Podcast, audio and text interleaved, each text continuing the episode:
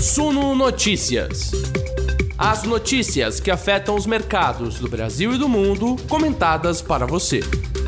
Olá, investidores. Terça-feira, dia 12 de julho de 2022. Eu sou editor multimídia, apresentador das lives do Suno Notícias.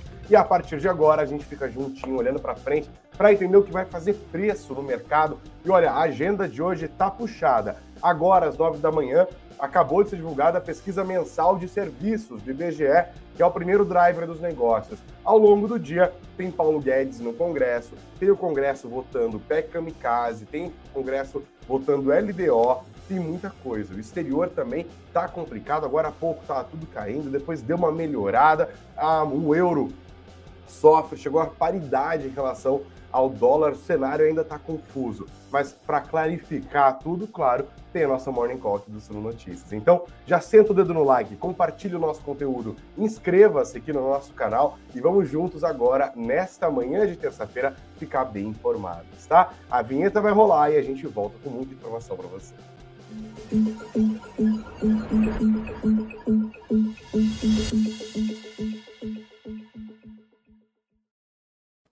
Bom dia, investidores. A gente já começa a nossa conversa de agora, nessa terça-feira, olhando para a pesquisa mensal de serviços, né? Ela faz parte daquela família de três pesquisas que aferem o ritmo da atividade econômica no Brasil. São elas a PIN, a pesquisa é, industrial mensal, a pesquisa mensal de serviços, a PMS, que veremos agora há pouco, e a PMC, a pesquisa mensal de comércio. Todos os meses essas três pesquisas são divulgadas, o mercado olha para elas para aferir a quantas anda a nossa economia e para fazer as suas projeções para o crescimento econômico do país de maneira geral, tá? Também acaba sendo importante a relação entre esses indicadores e o IBCBR, o índice de atividade do Banco Central. Vamos dar uma olhada, o mercado esperava agora é, uma alta de 0,2%, essa é a pesquisa mensal de serviços do mês de maio, tá? Quando eu falo 0,2, é um avanço de 0,2 sobre o que aconteceu no mês de abril. É o que os economistas falam de na margem, né?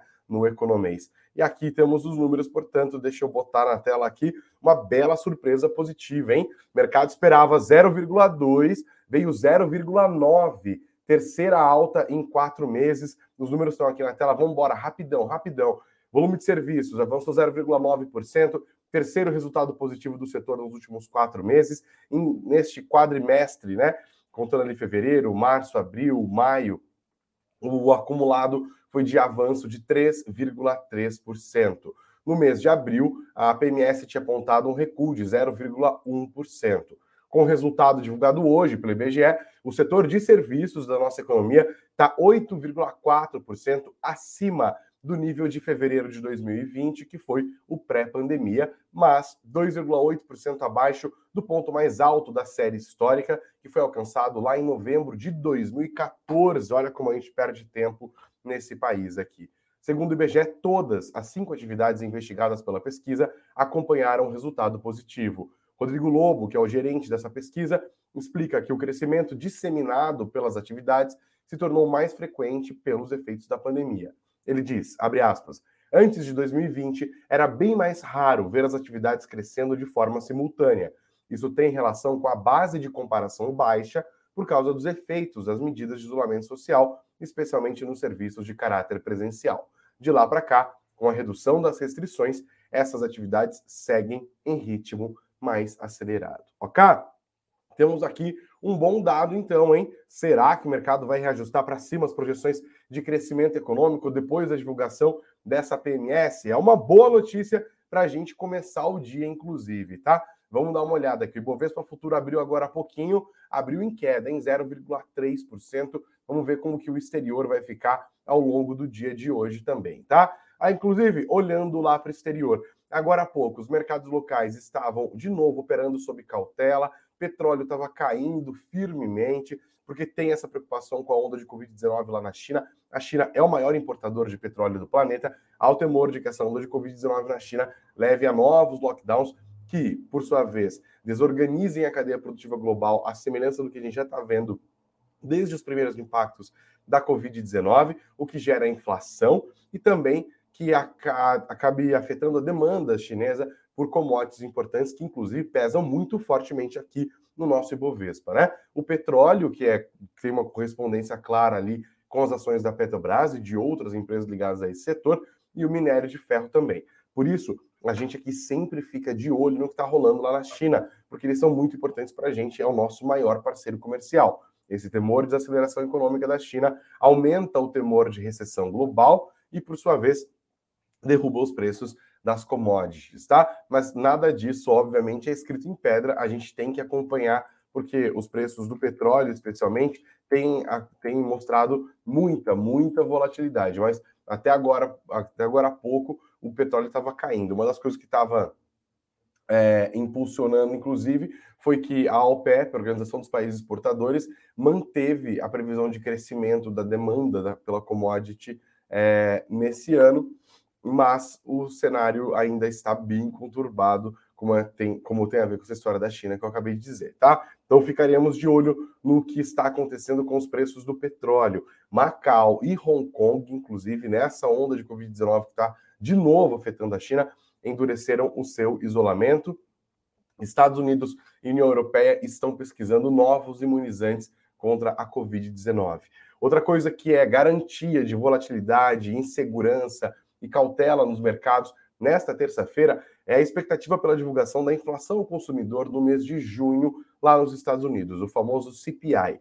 Mas a gente só vai conhecer esses números mesmo na manhã de quarta-feira. Amanhã tá? Boa parte dessa ansiedade já mexeu com as bolsas ontem, pode ser que mexa hoje também, tá? Inclusive, você se lembra, né? Ontem o Ibovespa tombou mais de 2%, 2,07%.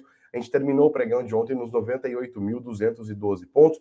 Essa aversão a riscos e a busca por segurança acabou impulsionando a moeda americana no mundo inteiro. Aqui no Brasil não foi diferente, uma alta firme de 1,96% aos R$ 5,37.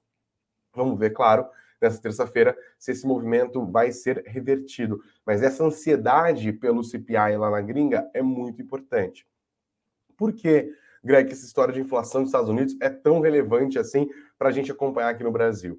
Porque a inflação é a medida que os economistas e que o Banco Central dos Estados Unidos, o famosíssimo Federal Reserve, vai olhar na hora de tomar suas decisões sobre juros, tá? E aí há o temor de que se a inflação vier muito alta, o Banco Central americano vai ser obrigado a subir os juros mais rápido, em magnitude maior do que o mercado estava esperando, e que isso jogue a economia americana numa recessão profunda, numa recessão que acabe arrastando consigo o resto da economia global. A gente está falando de um cenário de desaquecimento da segunda maior economia do mundo por conta da Covid-19, que é a China, e de um cenário de expectativa de desaceleração econômica brutal da maior economia do mundo, que é os Estados Unidos, por conta da alta dos juros para deter o maior processo inflacionário dos últimos 40 anos. Ou seja, o foco dessa história toda, investidores, é a inflação. Por isso, os investidores estão mais acautelados nessa manhã de terça-feira, assim como estiveram ontem, antes de tomar suas posições, é, sem que o número do CPI seja conhecido. E a gente, como eu disse, só vai conhecer esse número na quarta-feira, tá? A maior parte dos agentes acredita que o índice deve mostrar um novo pico na série histórica até aqui, manter a inflação anual na casa dos 8%, ainda nesses maiores níveis das últimas quatro décadas. Vamos prestar atenção nisso. Além disso, pessoal, já olhamos para o primeiro item aqui ticado da nossa agenda econômica dessa terça-feira, que foi a pesquisa mensal de serviços, bem acima do que o mercado estava esperando, né? Pode ajudar. Mas temos muito, muitas outras coisas na agenda dessa terça-feira.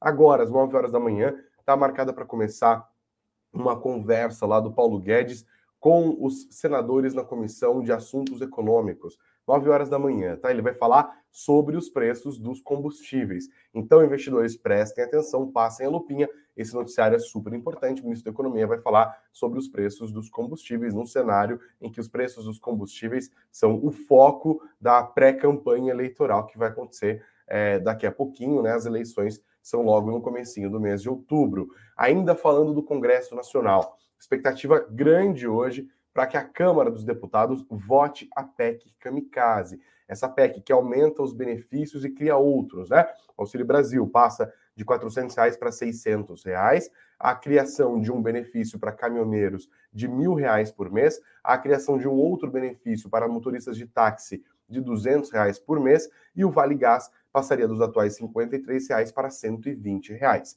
Esse valor e o custo dela, que é de, de 41,2 bilhões de reais, já está precificado, tá? É ilusão achar que o mercado ainda não colocou isso nos preços dos ativos, mas a gente continua a monitorar, porque o desenvolvimento político da aprovação dessa PEC também diz muito sobre a possibilidade dela ser considerada, é, dela, desses benefícios criados agora tornarem-se permanentes no ano que vem. E aí, meu amigo, minha amiga, os impactos são outros, tá? A gente fica de olho nisso também hoje. A votação da PEC Kamikaze está marcada para rolar hoje às 14 horas. Outra coisa, a gente olha agora no Senado Federal a votação da Lei de Diretrizes Orçamentárias, a LDO. É a lei que dá o esteio, que dá a base para aprovação do orçamento e os parlamentares não podem sair para o recesso de meio de ano, que é um recesso importantíssimo para eles, especialmente porque a gente está, de novo, às vésperas das eleições, sem votar, sem aprovar a LDO. O impasse de ontem, inclusive, era que o relator da LDO, o senador Marcos Duval, do Espírito Santo, queria manter a obrigatoriedade do pagamento das tais emendas de relator, as emendas RP9, que são conhecidas como orçamento secreto, né? Orçamento secreto que tem sido instrumentalizado pelo governo para favorecer uma compra de votos ali, né? O governo, a partir dessas emendas de relator, o relator pode distribuir essa grana como conforme lhe aprouver a partir dos seus interesses. Então se tornou um grande balcãozão ali de negócios, é muito importante para quem comanda o Congresso ter o controle disso. A questão é que eles querem ainda dar uma mordida a mais sobre o poder do executivo hoje. Porque, óbvio, né? Segundo a Constituição, é o executivo que determina o uso desse tipo é, de, de grana, né? Esse tipo de dinheiro que é fruto dos nossos impostos o que o legislativo quer fazer é tornar o pagamento dessas emendas impositivas, ou seja, obrigar o executivo a, naquele ano fiscal específico, pagar todas as emendas. Neste ano, o orçamento secreto é de 16,5 bilhões de reais. A previsão é que para o orçamento do ano que vem, esse valor cresça para 19 bilhões de reais. Lembrando, é o dinheiro que é pago sem transparência, muitas vezes, inclusive, sem dizer para onde que vai, por quais motivos esse dinheiro está indo para tal lugar. É, é, é, uma, uma caixa de Pandora que precisa ser aberta ali, que na verdade não deveria nem existir, convenhamos, né? É um mecanismo que está pervertendo, inclusive, a relação entre o legislativo e o executivo, mas o governo e os deputados governistas, o centrão base do presidente Jair Bolsonaro, são muito favoráveis a esse projeto. A oposição queria tirar essa obrigatoriedade, é, houve um, uma discussão técnica a respeito é, de como essa obrigatoriedade estaria escrita lá ou não. Depois houve um acordo para que essa obrigatoriedade fosse retirada, mas aí houve o argumento de que ela não estava bem delineada no texto. Enfim, uma confusão. Esse embate acabou atrasando a votação da LDO. A expectativa, inclusive, do presidente do Senado Federal, Rodrigo Pacheco, era que fosse votado ontem. Ele acabou adiando para hoje. Então a gente fica de olho, além da PEC Kamikaze, também na votação da lei de diretrizes orçamentárias, tá? E a gente fica de olho lá na Europa também, porque vai ter uma reunião zona entre os ministros das, ministros das finanças da União Europeia. Eles vão falar também sobre a escassez de energia no mercado europeu, europeu a crise de inflação e a expectativa de recessão para a zona do euro. É, são mais questões ali que atraem a atenção dos investidores e atenção também há, espaço, tensão com S dos investidores também nesta terça-feira. Tem mais destaques que eu quero trazer para vocês aqui. Eu volto a compartilhar a tela. Deixa eu dar uma olhada. Deixa eu dar uma olhada. É... Aqui, ó. Euro. Ah, falando do exterior ainda, né? O euro chegou a atingir a paridade em relação ao dólar depois da divulgação é, de um dado econômico mostrando fraqueza na economia alemã, que é a maior economia do bloco europeu, né? A gente está vendo essa fuga para o dólar que acontece aqui no Brasil, também está acontecendo lá no exterior, e o euro chegou a ficar um a um ali, um dólar valendo um euro é, depois da divulgação desse número. A gente teve depois uma pequena correção, o euro ainda está valendo mais do que um dólar agora nesse momento, mas uma queda impressionante, né? O euro é, ficando abaixo do dólar, será que é uma possibilidade disso acontecer? Vamos ficar de olho ao longo do dia, já está na menor cotação dos últimos 20 anos. Falei da PEC Kamikaze, tem essa expectativa também para que o setor de varejo no Brasil se beneficie por ela. Segundo a Confederação Nacional do Comércio de Bens serviços e turismo, a expectativa é que o setor de varejista brasileiro abocanhe até 16,3 bilhões de reais dos recursos liberados pela Kamikaze, que está ali estimada nos 41,2 bilhões, tá? Seria 40% do valor. Então, é, a, se você tem ações do setor varejista, fique esperto, pode ser um setor que se dê bem em relação é, a essa PEC Kamikaze, pelo menos momentaneamente. Né? Mais destaques: a Petrobras anunciou ontem que finalizou a venda da Gaspetro para a Compass. O valor total foi de 2 bilhões e 97 milhões de reais. Essa transação já estava no radar dos investidores fazia muito tempo. Não é a venda completa, é uma venda de 51% da Gaspetro, ou seja, a Compass, que é uma empresa do grupo Cosan, agora tem o controle da empresa. Mais uma vez, o valor dois, quase 2 bilhões e 100 milhões de reais, tá bom? Segundo a Petrobras, essa operação está alinhada com o termo de compromisso de cessação assinado com o Conselho Administrativo de Defesa Econômica com o CAD para promover a concorrência no setor de gás natural no Brasil. Também está alinhada a estratégia de gestão de portfólio e a melhoria de alocação de capital da companhia. Para quem não sabe, a Gaspetro é uma holding com participação societária em outras 18 distribuidoras de gás natural no Brasil, localizadas em todas as cinco macro-regiões. As redes da Gaspetro somam cerca de 10 mil quilômetros, atendendo 500 mil clientes com volume distribuído de 29 milhões de metros cúbicos por dia. O quadro societário era então formado pela Petrobras, que tinha essas 51% das ações, é, que agora passaram para a Compass, e a Mitsui Gás e Energia do Brasil, com os outros 49% das ações. Então, agora a nossa nova configuração societária da, da, da Gaspetro é 51% da Compass, que é do grupo do, do grupo Cosan, e 49% da Mitsui Gás e Energia do Brasil Limitada. Ainda sobre o setor de petróleo e gás no Brasil, PetroRio anunciou que aumentou sua produção em 45% por ter colocado em operação o seu campo, as suas estruturas no campo do Frade, tá? Impressionante, 45%. Eles informaram ontem isso em documento enviado à Comissão de Valores Mobiliários. Disseram que a produção inicial está estabilizada em cerca de 15 mil barris de, de óleo por dia, superior às previsões feitas anteriormente. E disseram que com a produção lá no campo de Frade, a produção da PetroRio agora vai para 48,5 mil barris de óleo por dia. Todos os detalhes estão aqui no nosso site, no suno.com.br barra notícias. Mais uma empresa, noticiário corporativo, olhando aqui para um relatório divulgado pela XP Investimentos a respeito da JHSF. A XP recomenda a compra das ações da JHSF e diz que a prévia divulgada pela empresa mostra um desempenho forte. Vamos aos números então aqui né, número relatório divulgado depois da prévia trimestral do segundo trimestre de 2022, que foi conhecido ontem, né, pela JHSF. A XP diz que essa prévia operacional da JHSF é saudável, tem um forte desempenho de portfólio e, ela foi impulsionada pelo aumento de vendas no segmento de shoppings de alta renda e demanda resiliente em produtos exclusivos da incorporadora, tá? A JHSF informou um aumento de 42,5% é, nas vendas consolidadas do segundo trimestre de 2022 em relação ao mesmo período do ano passado. Na comparação com o segundo trimestre de 2019, o aumento é ainda maior, 65,2%.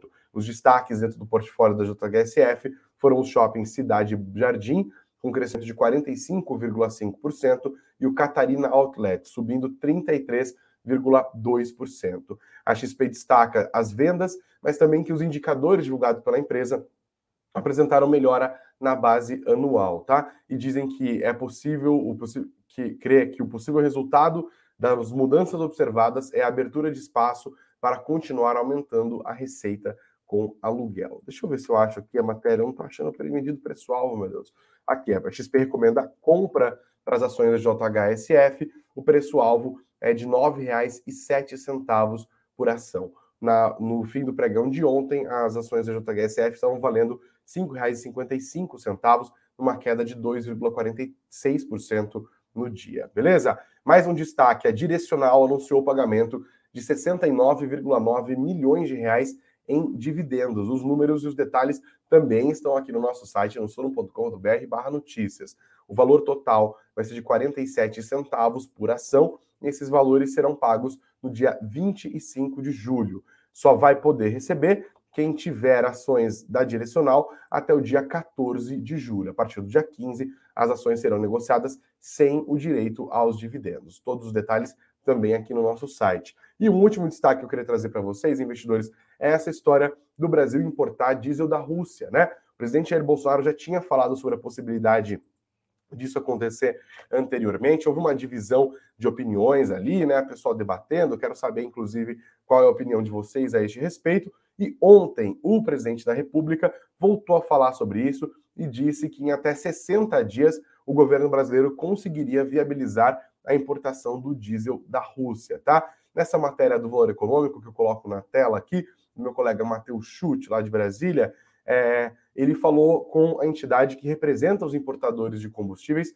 e disse que, no entanto, eles reagiram com ceticismo à declaração do presidente, lembrando que as negociações com a Rússia são cercadas de dificuldades, tá? Eles escreveram aqui, está acertado em 60 dias, desculpa, o Bolsonaro falou isso, né? Está acertado, em 60 dias já pode começar a chegar aqui, já existe essa possibilidade. Ele ressaltou que o Brasil importa quase 30% do diesel que é consumido e que precisa importar de quem está vendendo mais barato. No caso, é a Rússia. Né? A Rússia está vendendo mais barato por conta dos bloqueios econômicos impostos pelo Ocidente para tentar dificultar a vida econômica da Rússia nesse momento, desde que eles invadiram a Ucrânia lá no dia 24 de fevereiro. Tá? É... Aqui, cadê, cadê as falas da associação? Aqui, ó, Sérgio Araújo, presidente da Associação Brasileira dos Importadores de Combustíveis, a Bicom, afirmou ontem ao valor que as empresas associadas não estão negociando com refinadores da Rússia. Ele disse: existem muitos óbices operacionais devido à sanção estabelecida por causa da guerra. Ele diz ainda que o setor também não importava diesel da Rússia, mesmo antes das sanções, é, por questões como a oferta do diesel do Golfo do México, custo com frete e tempo da viagem, porque vem lá de longe, né? Ele diz: não sei como poderão ser superadas as dificuldades geradas pelas sanções. Há um temor de que o Brasil acabe é, tomando algum tipo de retaliação de países como os Estados Unidos também, né, e outros países ocidentais, por tentar comprar petróleo, por tentar comprar diesel, na verdade, já processado né, lá da Rússia. A gente continua acompanhando esse noticiário, é muito importante para a gente por conta da dinâmica inflacionária e das relações geopolíticas também. É também um efeito dessa história das eleições. Né? Estamos às portas das eleições. Deixa eu dar uma olhada aqui nos comentários de vocês. Muito obrigado ao Ricardo, ao Ricardo Faidiga, dizendo que as emendas são um absurdo, não deveriam nem existir, é uma aberração sem transparência não dá. Muito obrigado. Já o Guilherme Salles fala: se a Alemanha compra o gás da Rússia, né? Por que não podemos comprar o diesel? Obrigado, Guilherme, pelo seu comentário aqui. Bom dia ao Silvio Schneider. É, o Israel está dizendo aqui: o que não há é a possibilidade do real se igualar ao dólar. É isso aí. Eu acho realmente difícil, né? Obrigado. O Marcos está dizendo que está acompanhando tudo aqui é, com os olhos abertos nesse momento. Bom dia ao Edilson, que está junto com a gente a partir de Aparecida de Goiânia, o Henrique Barbosa, que está com a gente em Volta Redonda, o Douglas Ralph, sempre batendo o cartão aqui, juntinho com a gente, a partir de Sinop, no Mato Grosso do Sul. É, Mato Grosso, né? Não é Mato Grosso do Sul, não, é Mato Grosso, né? Falei errado. É, deixa eu dar uma olhada aqui como que estão as coisas agora, pessoal. E aí a gente vai para o fim do nosso comentário de hoje. O dólar agora, ó, o dólar que estava subindo, agora estava caminhando para uma queda, hein? Ainda está subindo um pouquinho, 0,09%, R$ 5,37, bem pertinho de onde terminou ontem mesmo, né? R$ 5,37 neste momento. E o Ibovespa Futuro, como que estamos agora? Ibovespa Futuro ainda caindo é, pouco mais de meio por cento. Vamos continuar olhando o que está rolando com o Ibovespa nesse momento. Deixa eu até abrir o link aqui só para confirmar ele mais uma vez. Só um segundinho, só um segundinho. Cadê? Abre o Ibovespa aqui, meu Deus do céu. Esse site da B3 é de uma lentidão. É de uma lentidão. Aqui, ó. Bom, pelo site da B3 passou a subir, inclusive, em 0,87% nesse momento, uma alta um pouquinho maior do que no começo dos negócios. Acompanharemos tudo de perto ao longo dessa terça-feira. Então, você cola junto com a gente também no nosso site, no suno.com.br barra notícias, suno.com.br barra notícias, fica sempre bem informado, bem informada. Agora eu vou dar uma descansada, começar a me preparar, porque hoje, às 19 horas, a gente tem um encontro marcado. Ou a qualquer momento que um breaking news se faça necessário, tá bom? Bom dia para todos vocês, não se esqueçam de deixar o dedo no like e de se inscrever aqui no nosso canal também. Gente, muito obrigado, bons negócios, muito dinheiro no bolso e vamos que vamos, que é só terça-feira.